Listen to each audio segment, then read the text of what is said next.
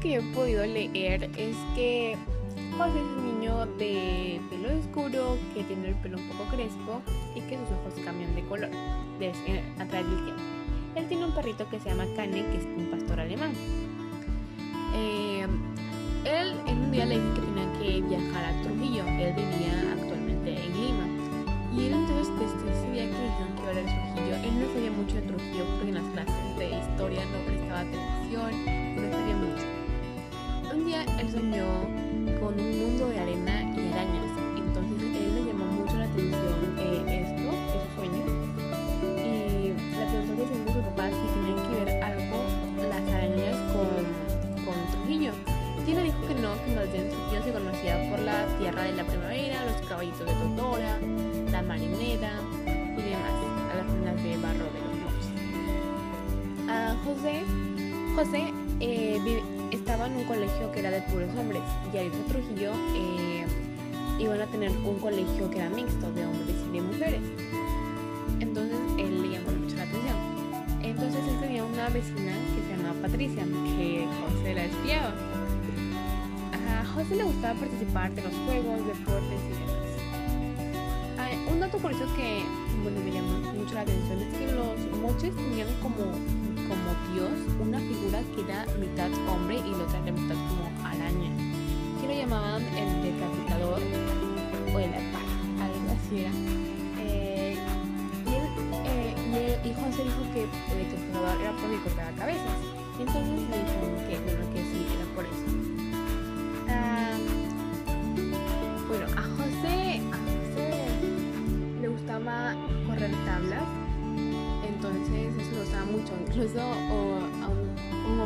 dio risa es que su tía Bertita le dio una ropa de baño que no le gustaba y que José consideraba que iba a hacer las reír con esa ropa, pero al final tuvo que ponérsela porque era por de su tía.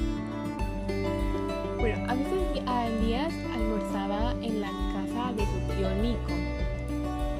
Entonces ahí almorzaban con su familia y así. Bueno, él eh, a la hora que estaba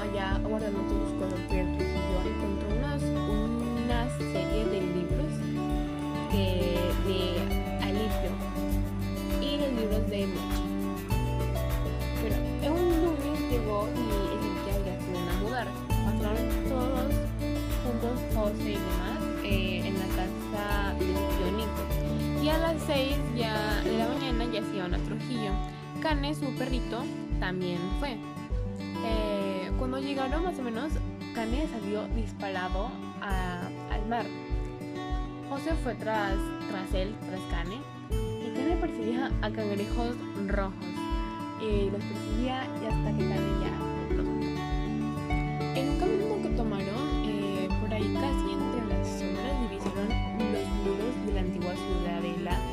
de Chanchán. Entonces por ahí la llamaban a la ciudadela. Luego llegaron a Huanchaco, es una ciudad caleta de pescadores. Bueno, José, José, José corrió hacia un muelle con una fuerza misteriosa que lo atraía. Vio a un hombre mayor y encorvado que dibujaba sobre la arena húmeda una gran araña. Él escuchó unas palabras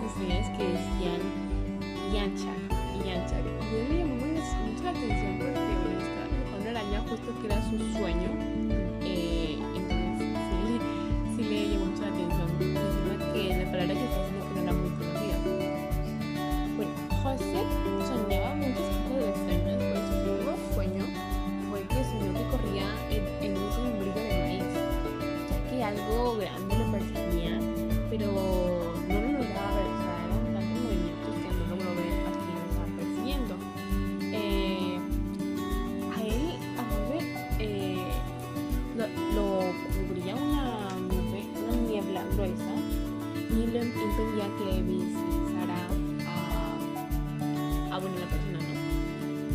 Y trataba de escapar y una chica lo estaba llamando y le dijo que no te sueltes de Tezán. Es otro momento que no, no entendía muy bien la frase porque le decía que no te sueltes de Tezán. Entonces, bueno, ya como,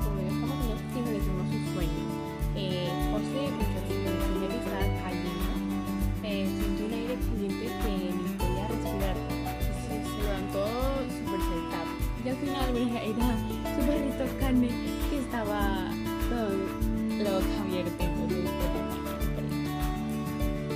Algo que José hacía muy curioso era que para no olvidarse sus sueños, eh, lo anotaba en una libreta. Anotaba todos los libros y todas las palabras curiosas como hincha o tesan que había, había pasado en su sueño. Bueno, dentro del colegio, el director lo dirigió a su salón. En el recreo, en que era su amigo, y sus empujones que le daban. La niña del salón de, de se llamaba Catalina, pero le decían que ella también era, era nueva. Y Katy eh, le contó a José por qué la razón de su padre le había cambiado al colegio. Y José le contó sobre Cane y sus aventuras que habían tenido. Bueno, también había un niño que se llamaba Víctor, que eh, Víctor eh, que era, ese niño lo apostó en la clase de, una, en una clase que iba a empujar a José, pero al final creo que no lo consiguió. Entonces, no. Entonces, y, Víctor le puso de apodo a, a José chasis de gato. Entonces, ese fue el apodo que le puso. Bueno, en la clase le dejaron un trabajo sobre los moches